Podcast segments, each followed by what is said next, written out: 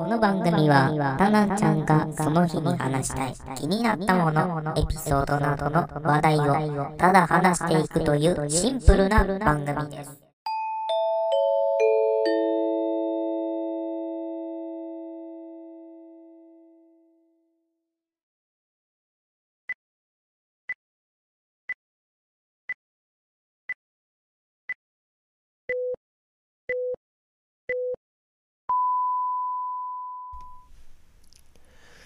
さあ、えーと、始まりました。えー、今回は49回目ですね。えー、っとですね、これあのー実は50回目のやつをもう撮っちゃってて、えー、49回目でちょっと間を今撮ってます。はい。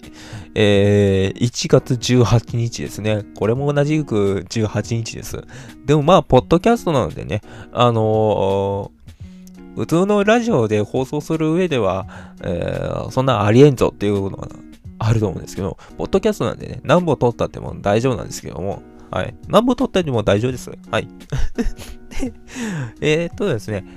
あのーある程度いろいろ話してまして、で、その分、まあネタがちょっと切れてはいるんですけども、えー最近ですね、最近って言っても、ちょっとね、これ話していいかはわからないんですけども、あのー最近最近って言っても、なんですかね、えっ、と、おっぱいすごいね。どうしたお前。ついに精神おかしくなったか。えっとですね、これ今回ちょっと女性聞けないかもしれない。あの、男性しか聞けないかもしれない。なんだったら、あの、そっちの話も好きだよっていう女性いれば話しても、あ話聞いてもいいんですけども、えー、皆さん知ってますかね？日村奇跡さんっていうね、あのーイラストレーターなんかな？まあ、漫画も描いてるんですけども、最近では。この人の作品が、まあ面白いんですよ。何が面白いか言ったら、あの、もともとまあ、毎週月曜日に、えー週にまあ1回とか3回とかで、まあ、定期的に月曜日に、えーまあ、朝7時とかね8時とかあんな辺かな？本当に出勤するた人に向けての、えー、たわわを、えー 書いてる人なんですけどもほぼほぼおっぱいです。えー要は、ほぼほぼまあ巨乳な女性を描いている作品でして、で、これを、えー私は全巻持ってます。気づいたら全巻揃ってまして、現在、えーっと、これがですね、びっくりすることに、えーこれ講談社の作品なんですね。はい。講談社の、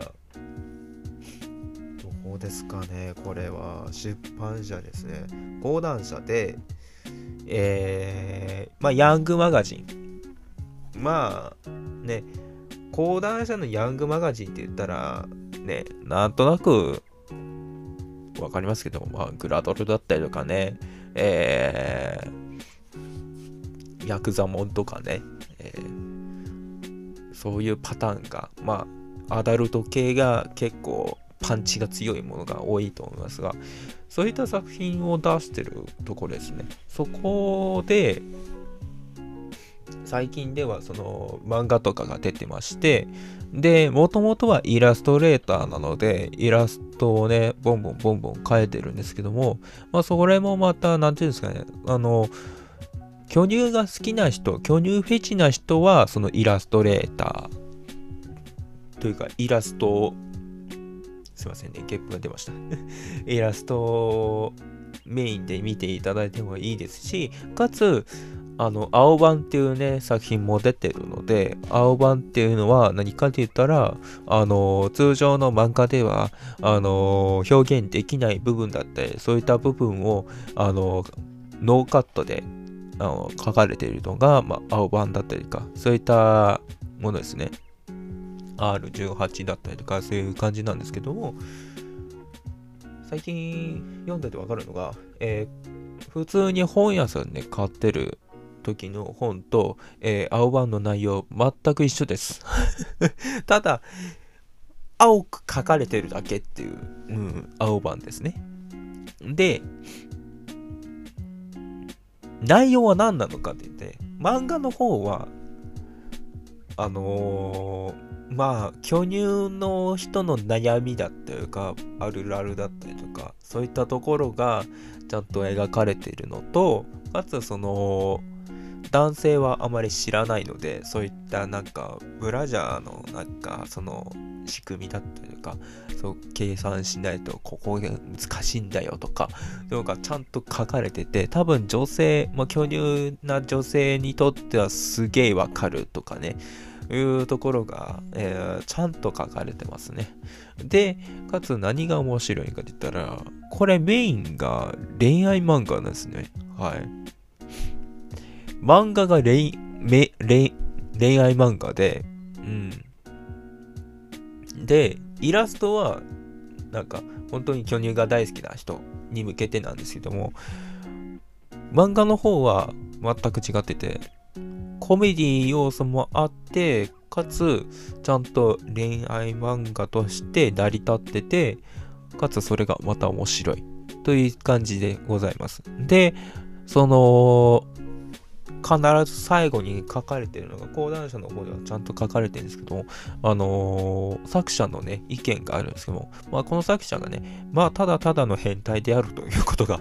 すぐにわかるんですけども 本当にね、あのー、読者を超えるぐらい変態なんですよ。はい。まあ、これを買う人もまた変態ではあるんだけども、これを買う人も変態なんだけど、それを上回るほどの変態さです。はい。面白いですよ。あの、やっぱり作者がね、崩れてたら面白いですね。崩れてるというか、変な人だったら。ね。じゃなきゃこの作品書けねえよと。うん。いつから始まったって思ったら、これね、今もまだ続いてるんですけども、まあ、10年ぐらいはいってんじゃないかな。えー、2015年です。えー、今年23年ですよね。で、23年で、えー、15年か。15年。だから、そうですね。8年。ざっと8年続いてんですね。やべえよ。8年続くってさ あと2年いけば10年なんですよ。で、この作者は、なんですかね、もうやめる気がないと。やめときがないと言ってます。あの、もうちょっとお付き合いください。もうちょっとお付き合いくださいが癖になってます。口癖はもうちょっとお付き合いくださいなんですけど、本当に面白いですね。はい。で、もうこっからちょっと打って変わって、えー、女性も聞いて、もう大丈夫な。えー、まあ、なんだったら子供も、子供も聞いて大丈夫かこれは 最初の話から大丈夫かなとえー、っと、そうですね。健全な話をしようか。健全な話をしようと思うんですけども、あのー 最近なんか、僕のヒーローアカデミアとか、えー、ワンピースとかある、ありますけども、どっちかに言ったら、私はあの、少年誌の方が好きなんですね。もともとは単行本で、その本のその展開、その楽しみをしてたんですけども、まあ、だんだんとね、少年誌の方まで話をあのー、読みたくなりまして、で、その先がどんどん気になってて、で、最近ではその考察班っていうかな、そういった人がね、気になったりしまして、自分も考察したりとかするんですけども、最近またね、あの、マジカルの野田さんが考察をしてるんですけど、この人の考察ってめちゃくちゃ鋭くてまた面白いんですね。はい。で、最近なんかカミングアウトっていうね、なんかアベバ TV とかでやってたと思うんですけども、あの、かまいたち、違うな、あの、千鳥の番組でやっていたのが、芸人が漫才中とか披露している時に相方にカミングアウトをするとか、ピンの人だったら普通にカミングアウトをするというカミングアウト企画があったと思うんですけども、この時に、えー、マジカルの野田は、えー、実は、えー、R1 で、え優勝した時に、え相方の村上とギャラがあすごい格差がついてて、えー、自分だけちょっと倍にもらってるんだっていうカミングアウトしたんですね。まあ、これはそりゃそうだなって思ったんですよ。なんでか言ったら、まあ、もちろん、あのー、皆さんが知ってる M1 とかで以前、まあ、優勝したんですね。その優勝した分、まあ、ギャラが増えますし、かつ、あのー、もう名前が売れてるじゃないですか。野田クリステル、野田クリスタルとか、と村上の、あの、マジカルラブリーズですが、ですがそのマジカルラブリーのね、あのー、二人ですけども、その前に野田さんはあれじゃないですか。あの、R1 で優勝してんですよ。で、R1 で優勝して、かつその上で M1 で優勝してんですよ。M1, 優 M1 に2回出て、ようやく2回目で優勝してるんです。これすごいじゃないですか。で、ネタ作っても野田なんですよ。で、えー、この YouTube とかやってるのを野田が立ち上げてるんですよ。で、えー、ゲームを作るのが趣味だということでゲームを作るんですけどもゲームを作るものがあまりにも芸人の中で面白いとで視聴者でもこれがまた面白いとくだらなく面白いと言われ続けた結果任天堂がそのゲームを買ったんですね買収したんですねまあ買収っていうかまあソフトにしたんですよで実際に野田さんはねかなり売れてるじゃないですかネタも作れる、えー、ゲームも作れる。で、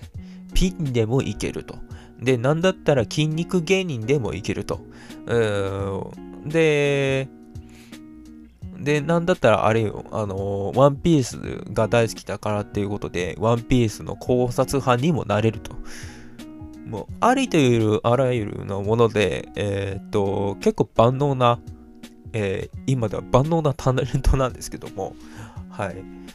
そんな中、相方の村上は何をしてるかって言ったら、えー、野田のツッコミ。これだけなんです。で、えー、逃走中では、あのー、まあ、クズ芸人だとわかる。これだけなんです。で、あのー、マジカルがもともとテレビでこれ知ったなって思ったのは、あの冗談手帳の、あの、鈴木さんかな？あの、放送作家の鈴木さん。えー、っと、森三中の大島さんの旦那さんの、えー、冗談手帳という、えー、売れない芸人が向上するための番組が一時あったんですけども、この一時あった時にマジカルが出てきたんですけど、まだ売れてなかったですよね。そのマジカルが出てきて、で、その時に、えー、野田さんは、まあ、筋トレをするのが趣味で、かつ、えー、ネタを作ってる方。で、村上は女遊びが好きで、えー、常にモテ期がずっと来ているというネタを作っていない村上っていう形でデビューしたんですね。でもデビューしたんですけども、それじゃあ売れないということで、まあ、まあそのネタはそのままキープした状態で、我流漫才という形で M1 で優勝したんですね。で、優勝した上に、かつ、あの、野田さんは R1 で優勝してるんですね。これ考えるとやっぱりね、ギャラが格差がつくのはそりゃそうだよなと 個人的には思いますね。で、ふと思ったんですけど、今、今ふと思ったんですけども、あの、M は面白くないな。唐突にね、本当にすまない。あの、M1 が好きな人はも申し訳ない。あのですね、個人的に面白くないなって思ったのは2016年以降からかなって思ってて。で、ただ、個人的に面白いなって思ったのは、敗者復活戦の時に、敗者の人らが、なんとか M1 に出たい出たいって思いからやってるところなんですけど、今回は何ですかね、令和ロマンとかですかね、あの人の作品、あいやあの人とヤーレンズとか、なんだったら、あの、名前があまり思い出せないね。なんか、あの、聞いたら思い出せるんですけど、結構なんか、まだテレビに出てないなっていう芸人さんとかが、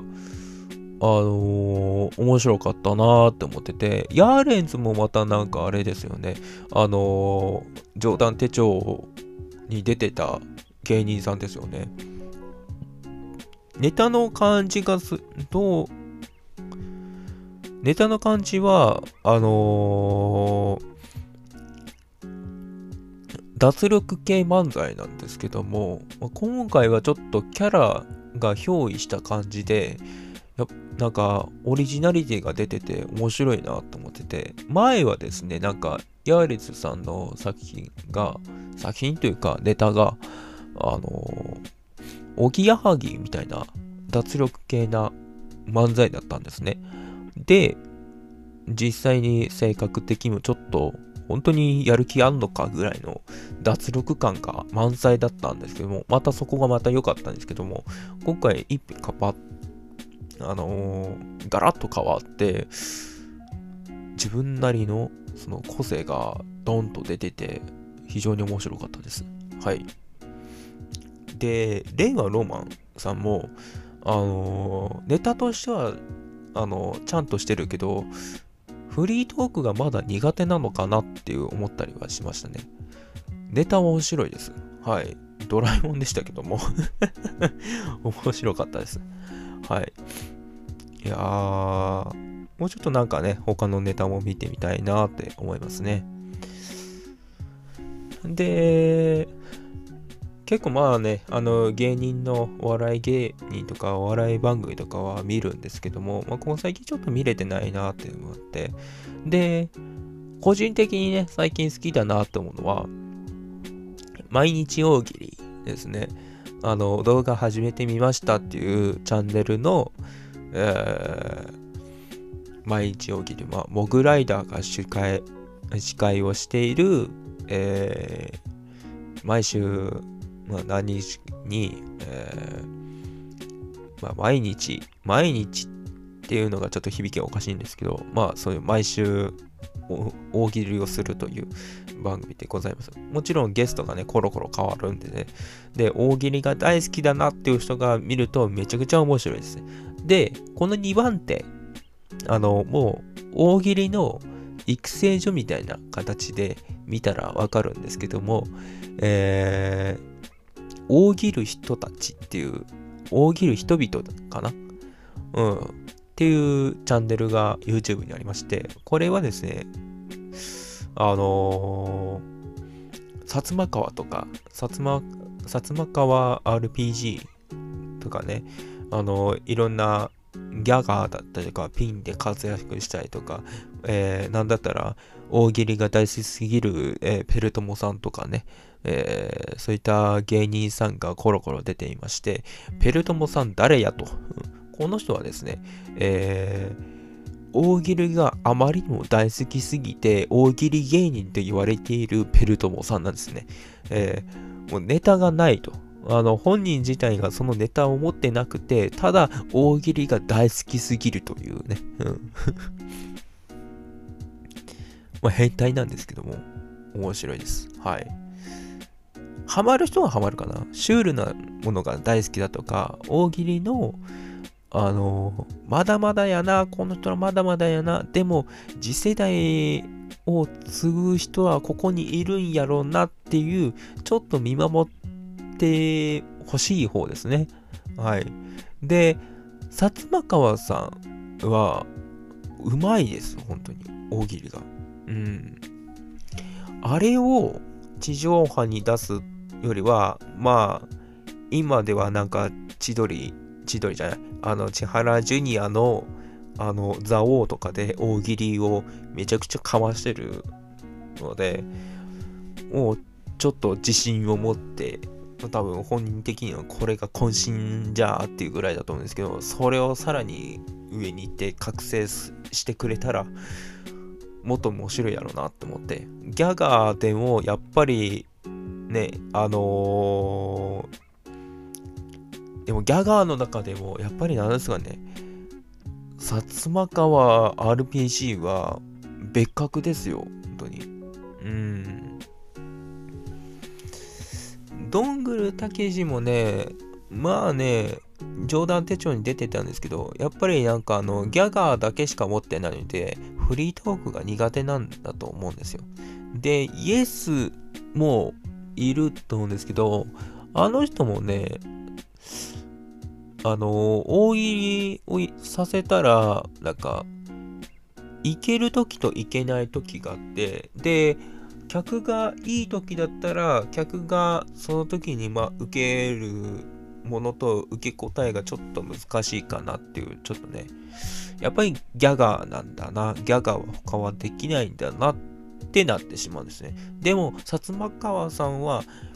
ギャガーでもありながら、ちゃんとネタもあって、で、かつピンで、ピン芸人だっていうのが、うん、ちゃんと伝わってて、あのーギャガーとしてもちゃんと、あの、笑えるし、大喜利としてもまた笑えるし、多分結構頭いいんだと思うんですよ。うん。じゃなきゃね、あの、一人でやっていけない。個人的にはやっぱりそこがいいですね。で、結構ね、あの、しょっぱなの、あの、おっぱいの話から、えー芸人になりましたけども、えー、まあそろそろこれ終わりたいと思いますね。えー、最後に、そうですね。えーっとですね、あの、YouTube、また再開しようかなと思ってます。で、えー、ただね、いつ撮れて、いつ投稿されるか全くわからないので、その都度、えーお知らせしたいと思います。えー、一応言っておきます。えー、1月の、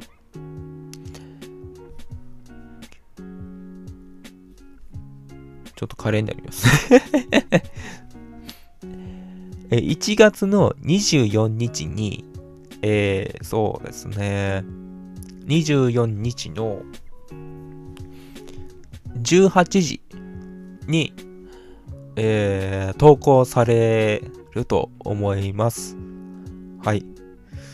まあ、明日また休みなので、私は。これは撮ってるのが18日なので、まあ、19日に編集して、えーおそらく24日に投稿されてる、投稿されてると思うので、えーぜひ楽しみにしていただけたら嬉しいと思います。また、えー25日に、まだ、まあ、他の動画も投稿されてるかもしれません。えーぜひね、あの、タナン、タナンゲームっていう、タナンゲーム、まあ、タナンって検索したら出てくるかなって思ってて。まあ、あの、もしま動画が投稿されたよっていうのがありましたら、また Twitter とかで確認していただければいいと思います。また Twitter 持ってないよっていう人だったら、こちらでまあスプーンで投稿しますので、URL を貼っておきますので、えーぜひその URL をコピって、えーぜひ見てください。はい。では、タナンでした。バイバイ